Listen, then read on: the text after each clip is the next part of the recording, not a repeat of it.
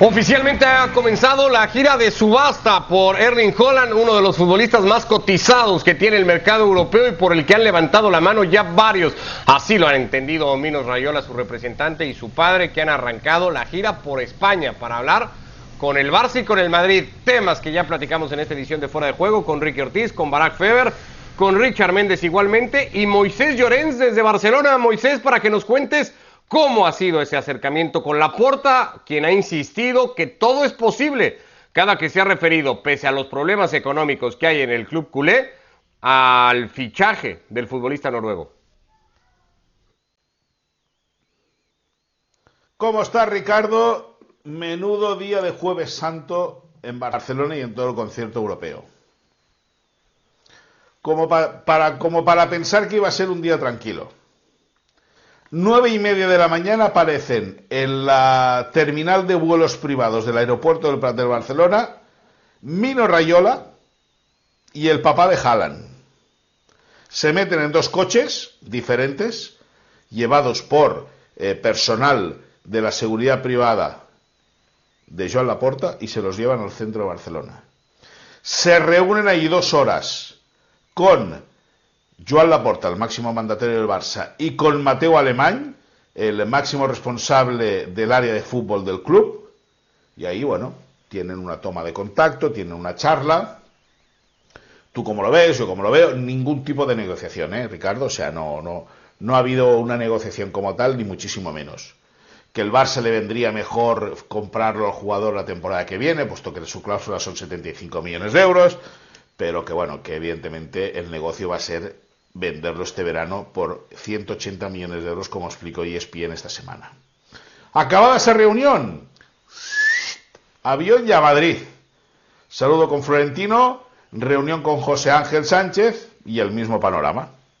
¿Qué intenciones tiene el Madrid con el jugador? ¿Qué sensaciones tiene el jugador con el Madrid? Hablando, hablando, hablando. Se acabó la reunión. Cada uno en su casa y Dios se la de todos. Para los próximos días, Rayola va a seguir el tour se va a ir a Londres, donde tiene citas con el City, el United, el eh, Chelsea y el Liverpool. Parece que el Bayern está completamente descartado, aunque vamos a ver si los bávaros se meten o no en la puja final. Con todo, pues nada, que, explotó la bomba Haaland, comenzó el culebrón, 1 de abril hoy hasta el 31 de agosto mercado abierto, por lo tanto imagínate en lo que puede pasar en los próximos 150 y pico días. Con todo, lo de siempre, Ricardo. Ni una mañana de jueves santo tranquila. Que tengáis buena noche.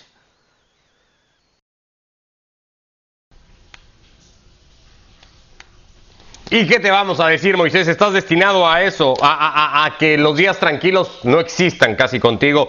Eh, algunos de los registros de Erling Holland a lo largo de la temporada. Abrazo hasta Barcelona, Moisés, muchísimas gracias. Líder de goleo en Champions hasta ahora, ha marcado más de un gol por partido en la presente temporada con el Borussia Dortmund, ya eso es de alucinio absoluto. El delantero es además el mejor en cuanto a efectividad en remates al arco en todo el fútbol europeo, parte, insistimos, de los registros de un futbolista que se ha ganado a pulso eh, esta cotización, altísima cotización que tendría entre los mejores clubes del mundo, que preguntan ya por él, no sé si con mucho sentido, si dentro de la realidad, por lo menos de los dos que hoy se han entrevistado, Barack, ¿cómo andas con su representante? ¿Está en, en esa realidad del Barça o del Madrid, Erling Holland?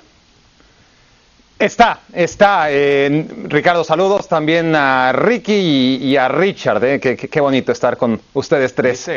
Esta noche. Eh, bueno, mira. Ahora sí te puedes sentir diferente por una vez en tu vida si eres distinto, te lo puedo asegurar, ¿no? Sí, sí, sí. faltó Ricardo Antonio Lavolpe o, alguien un poquito más a, la altura de ustedes tres, ¿no? Pero bueno, haré, lo que pueda. Eh, el Barcelona y el Real Madrid va a estar en la discusión siempre, siempre, sin, sin importar las crisis económicas y deportivas.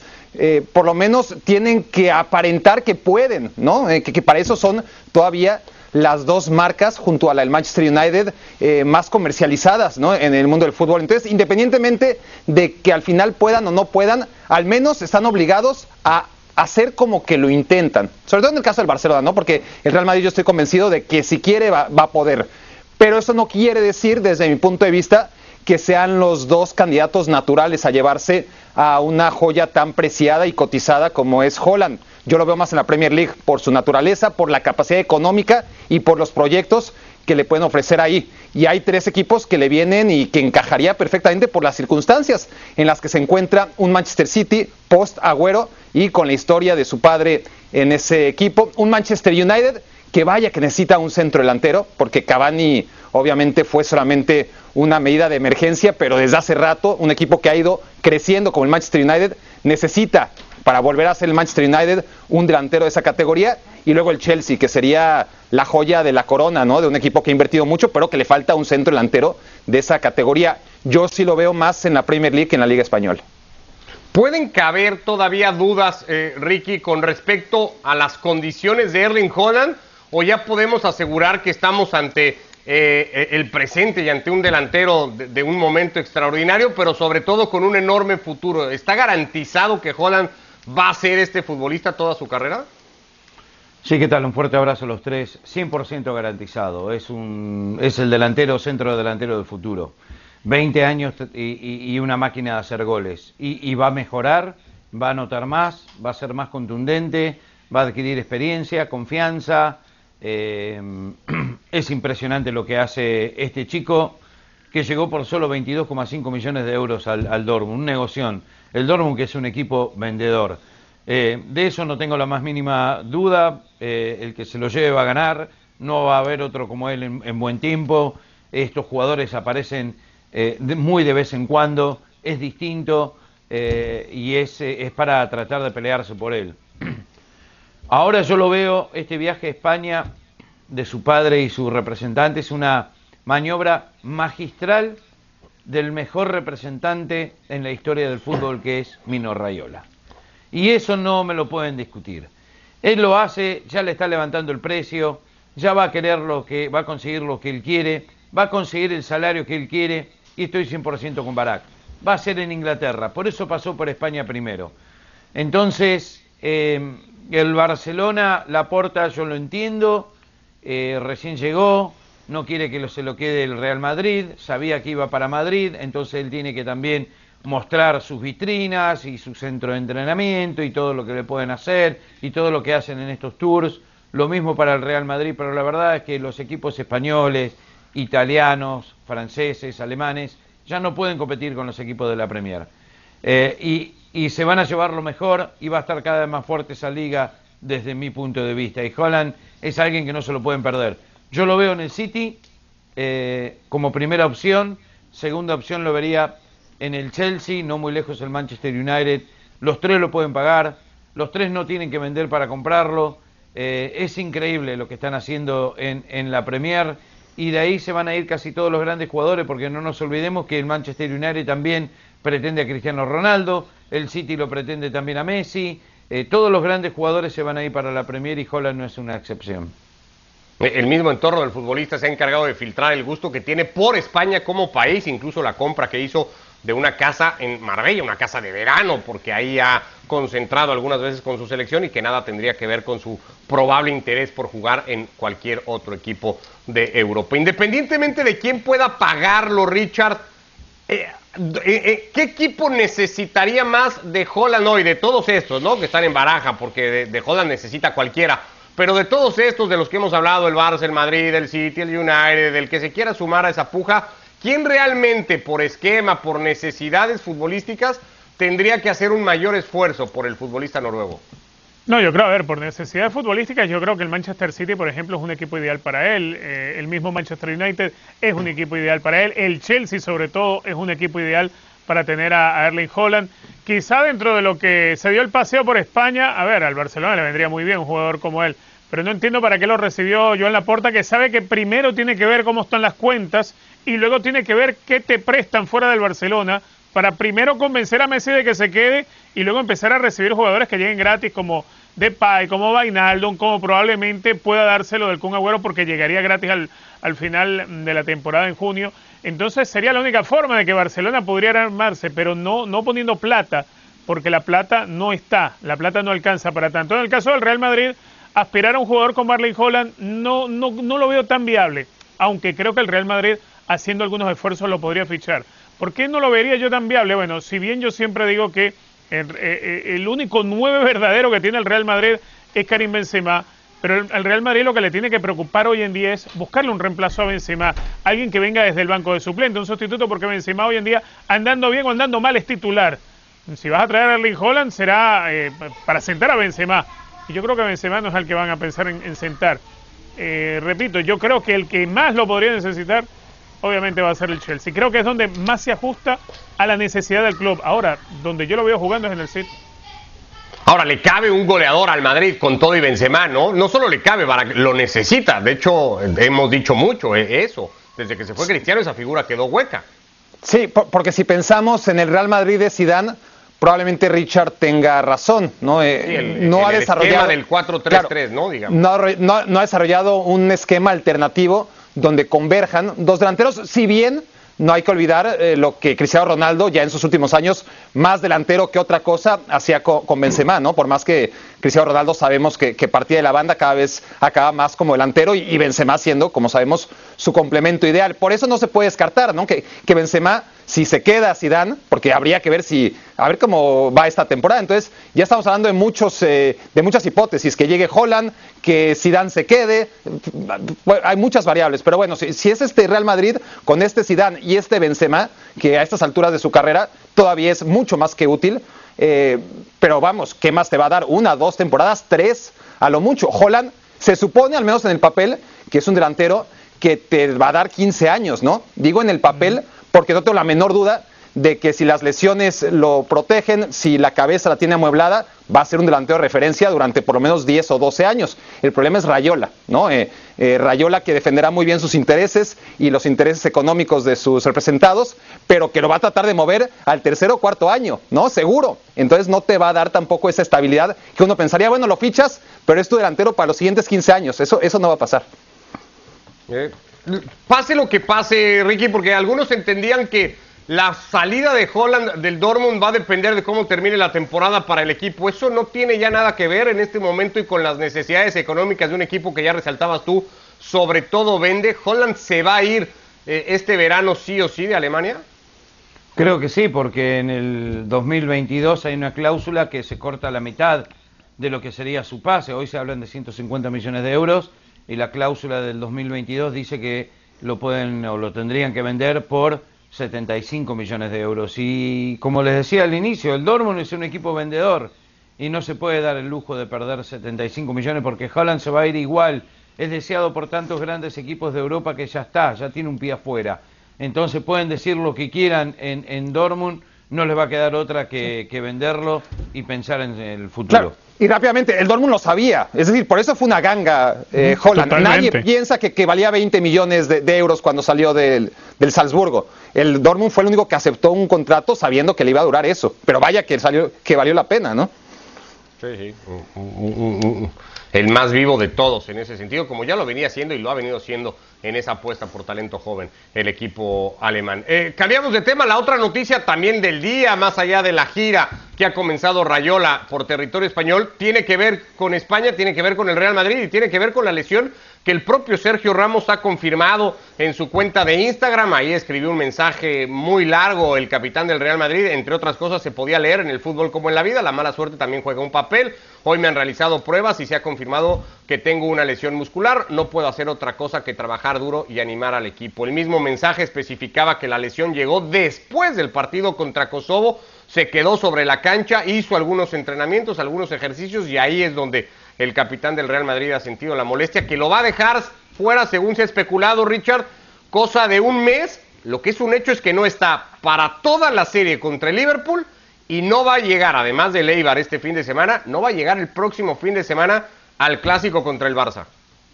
Sí, además le toca en el tramo que más le necesita al Real Madrid, porque si algo necesita el Real Madrid para esos dos partidos frente al Liverpool, para el partido frente al Barcelona, cuando estás también tratando de encontrarse con el camino de la liga, es de alguien que te dé ese coraje, esa inyección anímica, que sea el verdadero líder que es Sergio Ramos, que sea eh, no solamente el capitán eh, que luzca el cintillo, Recordando que en el Real Madrid el que lleva el cintillo de capitán es jugador de mayor antigüedad. Si no tienes a Sergio Ramos va a ser Karim Benzema, entonces el capitán. Y esas cosas no las tiene Benzema.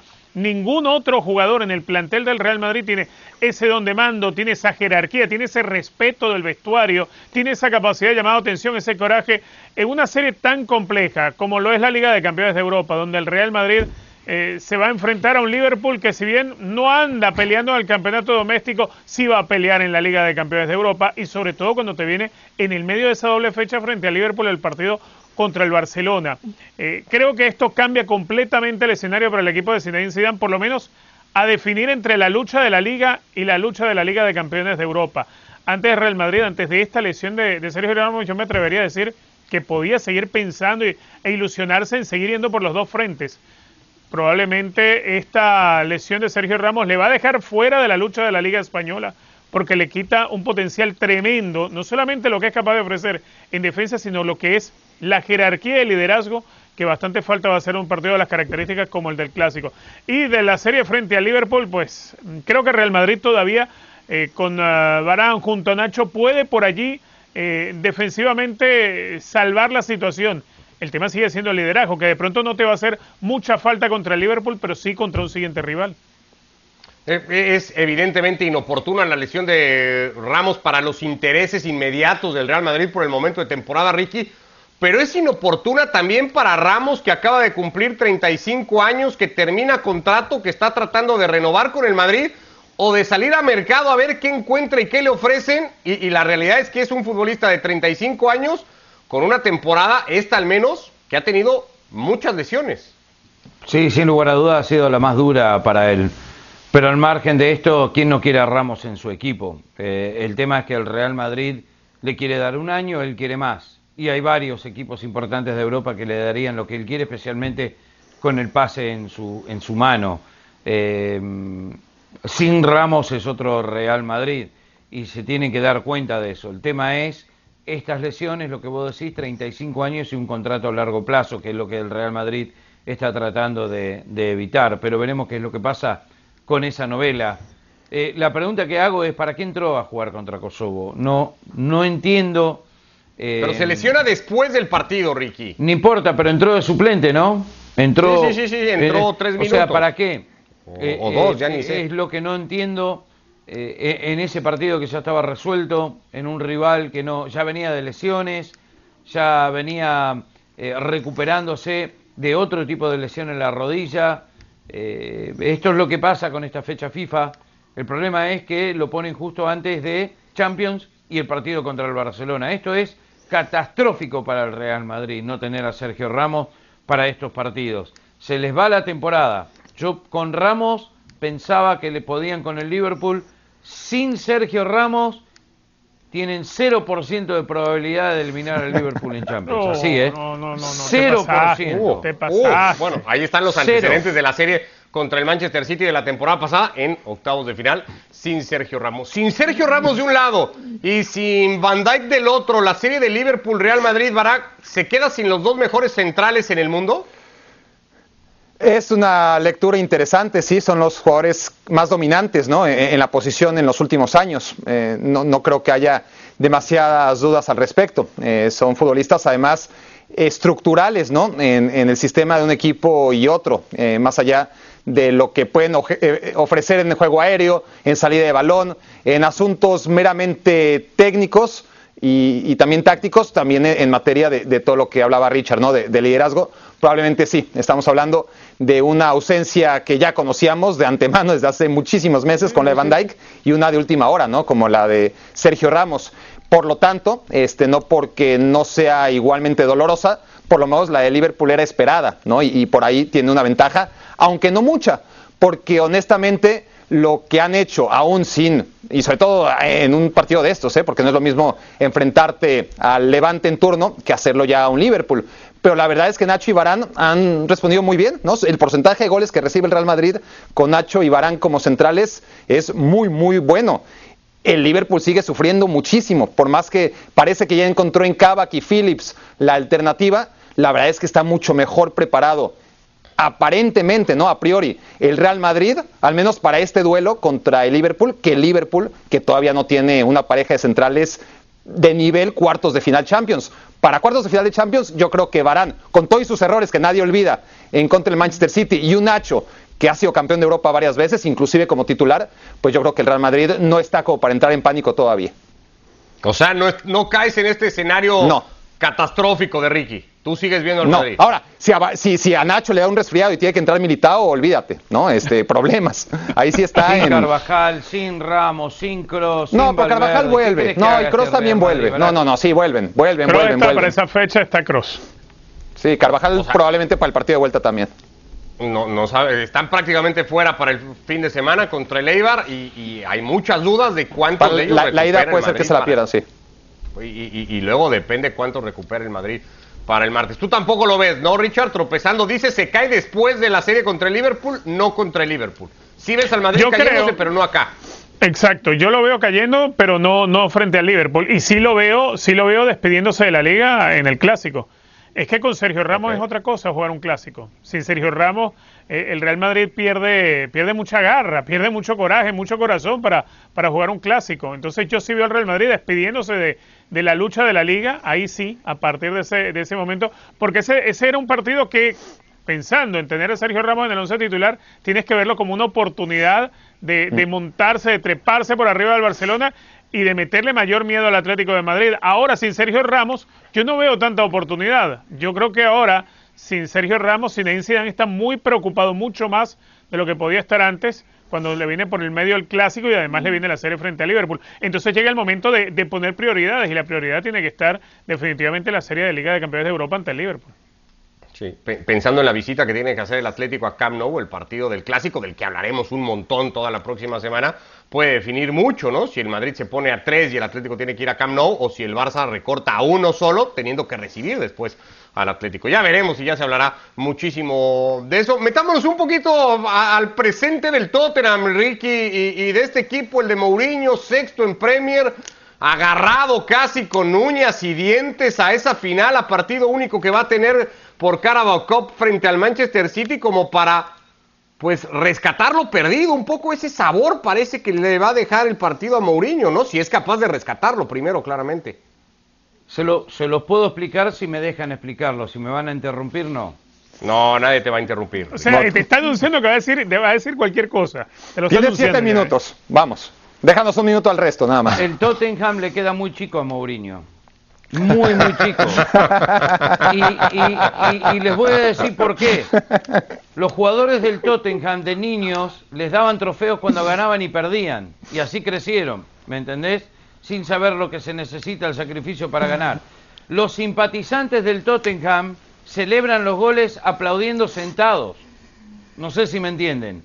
Entonces Mourinho, que es el único que puede dar vuelta a la historia de esta institución, tan frío es esta institución, que le está costando, pero si Mourinho no puede, no puede nadie, no le va a decir que no, 19 millones de euros por temporada, pero dentro de todo le ha dado una identidad y se está hablando más del Tottenham que en toda la historia del Tottenham desde que llegó Mourinho. Ahora, ¿Cuál identidad? la final de la Carabao la va a ganar, le va a ganar al City de Guardiola y va a clasificar a Champions para la próxima temporada. Yo dije que iba a salir campeón, pero me había olvidado que los jugadores del Tottenham recibían trofeos, ganaban, empataban o perdían de cuando eran chiquitos y, y lógico, eso después se acarrea de grande, como les pasan a ustedes, todo tan fácil en la vida. ¿Qué- después, qué- eh, qué barbaridad? Ustedes son del Tot, ustedes jugarían en el Tottenham. O Qué barbaridad. Sí, Tottenham. seguro tú jugarías, seguro tú jugarías también en el Tottenham si te dieran la oportunidad. Qué barbaridad acaba de decir, mira. eh, a ver, se habló más del Tottenham Hotspur con Pochettino que con Mourinho. Se habló No, mucho más todavía no. hoy. Se habla más del Tottenham No. con Pochettino. Por favor, Ricky, por favor. Eh, mira, Qué locura. nada más basta con comparar dónde lo tenía Pochettino y dónde lo tiene Mourinho en la tabla de Lo clasificación. tenía décimo 14 cuando lo agarró Mourinho, lo llevó a primer lugar. Mourinho. Mourinho, Mourinho lo tuvo, lo tuvo peleando puestos de arriba cuántas semanas, tres, cuatro semanas, ya nada más de De eso. 14 a primero. Mira, no, no, no, engañes a la gente, la gente es inteligente, no Es la engañes, no, la- no engañes a la gente, Ricky, no engañes a la gente. A ver, A, a- a ver, Barak. no, no, no, no, que, que José Mourinho es un técnico que ha sido muy exitoso eh, en el Tottenham, eh, porque definitivamente con Pochettino, por ejemplo, ¿En esta... el Tottenham?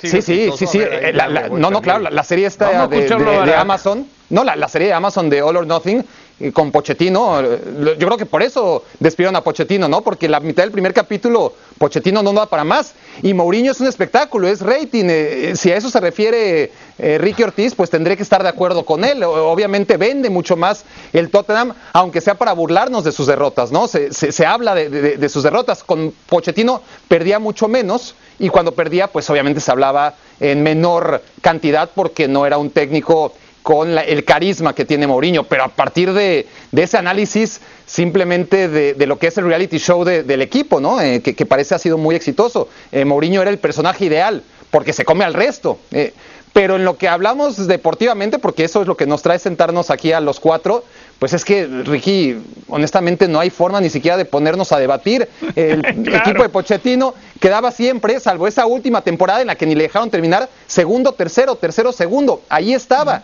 entre los tres primeros, muchas veces subcampeón. Llegó a una final de Champions.